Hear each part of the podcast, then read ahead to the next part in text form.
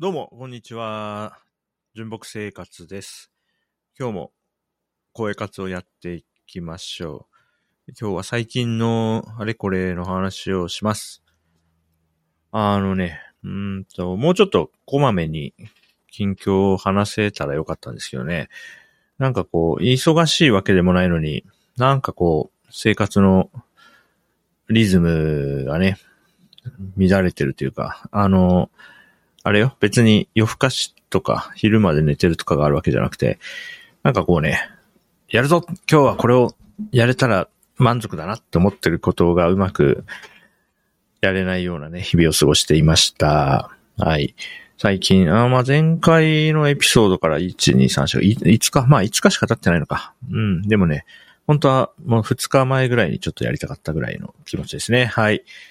最近の話をしていきましょう。今喋ってるのが日曜日なんで、えー水曜日の話からしてか。あ水曜日ね、あのー、フィットネスジムの中でも、あの、パ、パーソナルトレーニングっていうんですかね。あのー、トレーナーさんが、こう、ついてくれて、えー、ジムで体を動かすと。なんかこう、メニューをね、その場で、じゃあ次はこれやろうとか、組み立ててもらいながら、やっていくやつね。はい。それをやりました。はい。今年になってね、あの通うことにしたんですよ。で、去年も、あの体を動かしたいとかね、こう健康のために体を動かすっていうのは、いややりたいことの一つであったんだけど、ちょっとね、うまくね、リズムを作れなかったので、今年はやり方変えようと思って、あの、パーソナルジムを利用してみることにしました。はい。で、決め手はね、そこのジムにね、あの、犬がいるっていうことでね、あの、見学に行った時に、あの、白くてね、可愛いお利口な犬がいるんですよね。で、僕が行くとさ、今回も行ったら、まあ、2回目会うのとか覚えてくれたのかなパーッとね、駆け寄って来てくれてね。うん。あの、僕が座ってるとこに来て、背中をこっちに向けて、その犬もスッと座って、こう、撫でなさいっていうね、やつをやってくれたしてね、大変可愛くてね、まあ、とにかく、犬に会いたいから行きたいっていう気持ちがあるので、これをうまく活用して、うん、こう習慣ね、作っていきたいなと思っています。で体験の時も思ったんだけどね、そのパーソナルジムに行って思うのは、その、まあ、こういうの利用するの初めてなんでね、行く前の気持ちとしては、こう体を動かすぞっていうテンションで行ってるんですよ。ところがですね、行ってみると結構、あの、頭を使って帰ってきたなって感じがありますね。あの、指示をね、もっとこう、高く上げてとか、あもっと顎引いてとか、目線は前とかって、こう、良いトレーニングのための指示をね、受けると、あの、自分が普段体を動かしてる時って何にも意識してないけど、こうして自分の体に意識を向けて、こう、体を動かすっていうのをやってみると、すごいね、考えることが多くてね、ちょっと頭が疲れるというかね、この体験が新鮮で面白いですね。で、1時間ぐらいみっちり体を動かして汗かいて帰ってくると、なんかね、体がすんごいスッキリした感じになるので、あ、こう、漫然とよくわかんないね、素人の何の知識もない人が、ただ体を動かすぞと思って動かすのと、こう、適切な指導を受けながら体を動かすってこんなに違うんだなっていうのを感じて、とても面白いなと思ってます。はい。そんな感じですね。うん。で、また通うんでね。はい。で、その、通わない日は、あの、そこで教わったことをね、ちょ自宅で確かこうだったなとか思いながらやってみたりして、それもなかなか楽しい時間です。続いて金曜日。金曜日はね、えー、長野市に行ってきました。えー僕が住んでいる松本市から、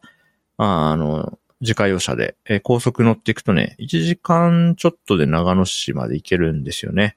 で、今回の長野市ツアーの目的地は、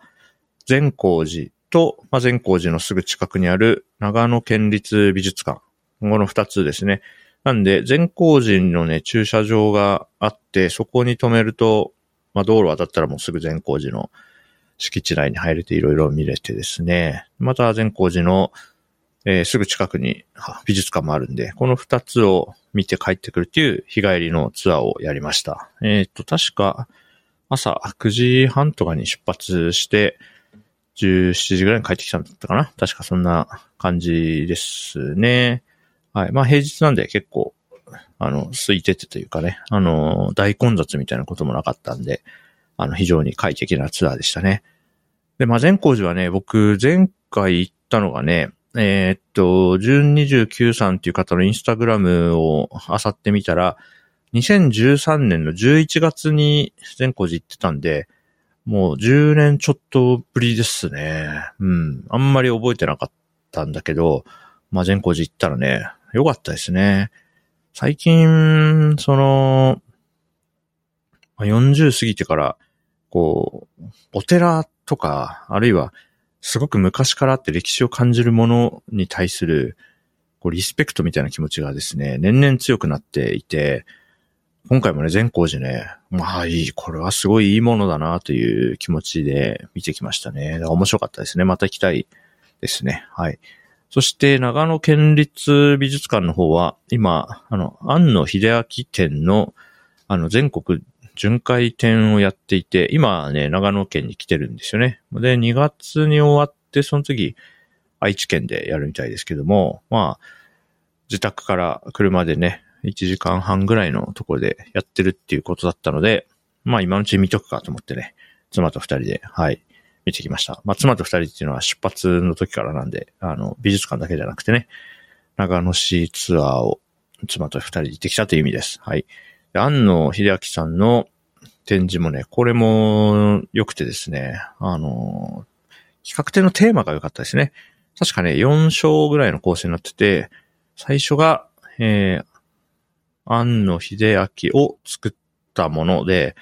あのエリアに入ってすぐに、バーンとすごい広いホールみたいなところに、まあ、ウルトラマンとか仮面ライダーとか、まあ、ゴジラとか、あと、いろんなロボットアニメとか、まあ、当時の漫画作品とか、雑誌とかがね、ずらーっと並んでいて、まあ、これを見ながら、安野さんが育ったぞっていう、その安野さんが作ったものの手前に、そのインプットになったものが、バーンとね、空間にバーンと並んでいて、迫力もあったしね、あの、これの、なんか自分版を作りたいなと思いましたね。なんか、うーん、ちょっと大きい部屋にね、天井の高いような空間、一部屋バーンっていう四角い部屋に自分がね、生きてからこれまでこう楽しんできたコンテンツの一覧みたいなのを作ったら、すげえ楽しいだろうなと思いましたね。うん、そんな感じでよくて。それが最初ね。で、その後次に、まあ最初が庵野秀明を作ったもので、次に庵野秀明が作ったものっていう感じで、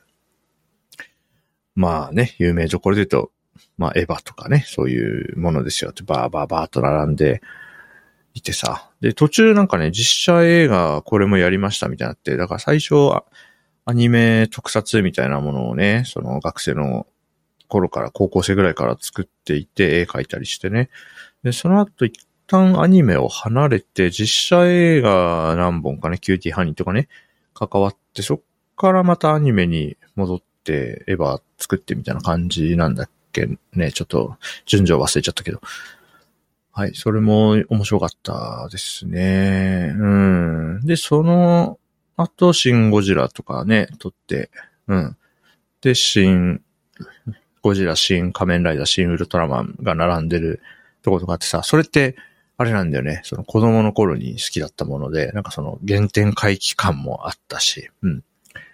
で、最、最後の方は、なんかそのアニメとか特撮の撮影技法とか、その撮影の機材とか、そういうのの保全活動みたいなのもしてるみたいな紹介があって、僕全然それ知らなかったんだけどね。うん。で、そうそう、資料館みたいなのを作ってるのかな？うん。で、そこにね、うん。で、安野さんが、まあ、なんかの会を作って、そこの理事長かなんかをやってる、みたいな紹介があったんだけど、この、なんか、理事長からの挨拶みたいな、こう、真面目な文章の最後に、こう、安野秀明、アニメと特撮好きっていう書いてあって、その、子供の頃から、なんか変わ、変わってない、一貫したものがあるんだなっていうのを感じて、非常にグッときましたね。だから、安野さん、だから僕がこう想像で思ったのは、安野さんが、なんか言ってることやってることっていうのは別にずっと変わってなくて、子供の頃からこう特撮が好き、アニメが好きってやっていて、本人はずっとそうなんだけど、ただ、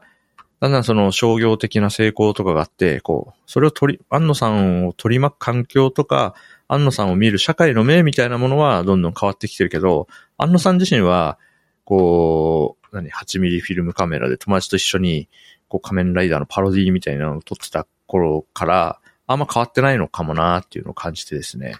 なんかそれが非常にこうグッときましたね。はい。一人の人間の生い立ちと、うん。まあ成し遂げた偉業と、それから未来に向けての思いみたいなのが、こう時系列で、こう整理された企画展だったんですけどね。あれすごい面白かったですね。はい。まあ僕そんなに安野さんの作品を全部見てるとかそういうファンではないくて、あの、有名なものをちょこちょこ知ってるぐらいの距離感でしたけど、でもね、あの一人の人がもう人生をかけて取り組んでることみたいなのを、こう物量を含めて、こう浴びせられるとですね、あの圧倒されるものがあって感じるものはありましたね。だから安野さんの作品をね、僕よりもたくさんたくさん摂取しているような人からすると、よりこう感じるものがあるんだろうなとも思います。はい。それが金曜日ですね。はい。そして土曜日、今日から見て昨日ですね。昨日はですね、あの B リーグっていう、日本のプロバスケットボールリーグの試合を見てきました。はい。えー新州ブレイブウォーリアーズっていうね、長野県をホームとするチームがあるんですよね、バスケ B リーグのチームに。それで、えっと、松本総合体育館っていうとこで試合があるっていうのを、えーっとね、えー去年ね、12月、11月、12月の時に知って、確かね、1ヶ月前ぐらいにはチケット買えるようになったんで、12月の、ちょうど1ヶ月前ぐらいね、12月の中頃にチケット買ってあったんですよね。で、昨日、昨日今日と試合があって、昨日の回を見に行きました。バスケ観戦。これもね、妻と行ったんですよね。で、なんとなく、あの妻がこれ楽しめるだろうなって思ったんですよね。で、妻と出会って、えー、もう10年ぐらいになりますけど、なんか、二人で、えー、スポーツ観戦に行くっていうのは、多分ね、やったことがなくて、もともと妻も僕も、あの、スポーツ大好きみたいな感じではないから、まあ、自然と、まあ、なんていうか別に特別な理由が、なんか、行かない強い理由があるわけじゃなくて、なんとなく、なんとなく行ってないっていうだけだったんだけども、まあ、最近の妻の感じを見てたりとか、あとは、ちょっと前に、あの、ブルーロックっていうね、サッカー、サッカーと、サッカーものと言ったらいいのか、デスゲームものと言ったらいいのか、怪しいところでありますけれども、あの、ブルーロックっていうね、漫画作品の、えー、アニメ化したものを見たら、まあ、妻がね、すごい楽しく見れてたんで、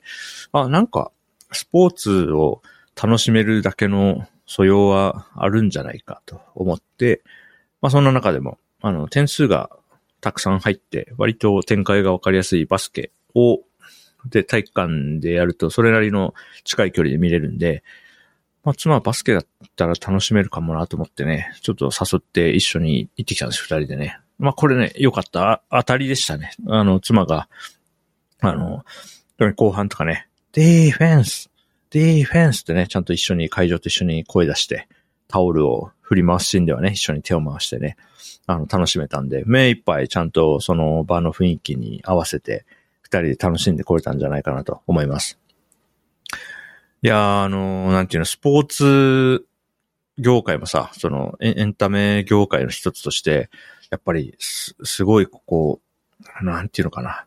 頑張ってるなっていうと、なんか上からみたいになっちゃうけども、そう、なんだろうな。な全然こう、チームのこととか、B リーグのこととか知らない僕らのような人が、初めて来ましたで観客席に着席しても、ちゃんと楽しめるように、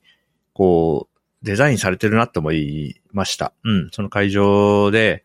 なんとなく最初の5分ぐらい、ああ、掛け声こんな感じね、とか、うん。わかれば、あ、ここでタオル振るのね、とか、ちゃんと合図もしっかりあるし、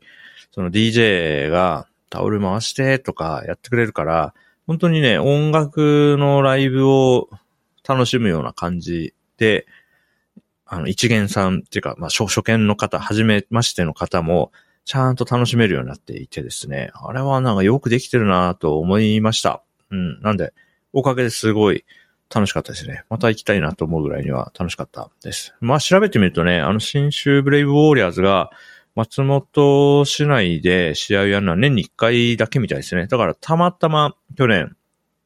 まあ、スポーツ観戦とかもいいかもなと思ったタイミングで調べたら、お、なんか、再来月、来月試合あるじゃんみたいな感じでチケットってね、運よく見れたんですけど、多分次に来るのはまた来年とかになるみたいなので、ちょうどいいタイミングで松本市っていうね、自宅から参加しやすい位置で、まあ家から3、40分で行けるぐらいの場所が会場だったんでね、これもお手軽に楽しめてよかったなと思います。はい。あの、こんな感じでね、あのー、なんだろうな。うーん、まあ楽しい毎日過ごしたいと思ってんですよね。僕はね。うん。の中で、これまで僕とか、あるいは僕たち家族が、まあこれまでやってきたこ、やったことが、やってこなかったようなことも含めて、まあなんか家の近所でやってんだったらせっかくなんで行ってみようぜみたいな気持ちでですね、うん、やっていて、その中でスポーツ観戦っていうのもできたらよかったですね。あとは、えー、と、まあ、これは新新州ブレイブウォーリアーズっていう長野県のバスケチームの話でしたけれども、まあ、松本にはね、えー、松本山賀 FC っていう、まあ、J リーグのサッカーチームもあるんで、これはね、えー、バスケよりも多分もっと、あの、松本市内で試合をやってる回数が多いはずなんで、まあ、松本山賀の試合をね、見るっていうのも、うん、あの、まあ、あと1年ぐらい松本市住んでる予定なので、あ、これもね、ぜひやってみたいなと思いましたね。はい。あの、サッカー好きというか、ね、J リーグ好きな人に、あの、松本市に住んでるって話をすると、まあ、松本市には山側があるじゃないですかっていうことね、よく言われるんで、きっといいものなんだろうと思っています。はい。こんな感じでね、とにかく、あの、変に車に構えない、食わず嫌いをせずに、いろんな、こう、楽しいことね、経験したり、あるいは善光寺のような、あの、有名な場所とかね、あの、行って、まあ大体ね、有名なものとかね、あの、盛り上がってるものね、大体いいんですよ。まあヒットしてるものはいい。あの、そういうものに対して車に構えてる時期も、うん、俺にもありました。はい。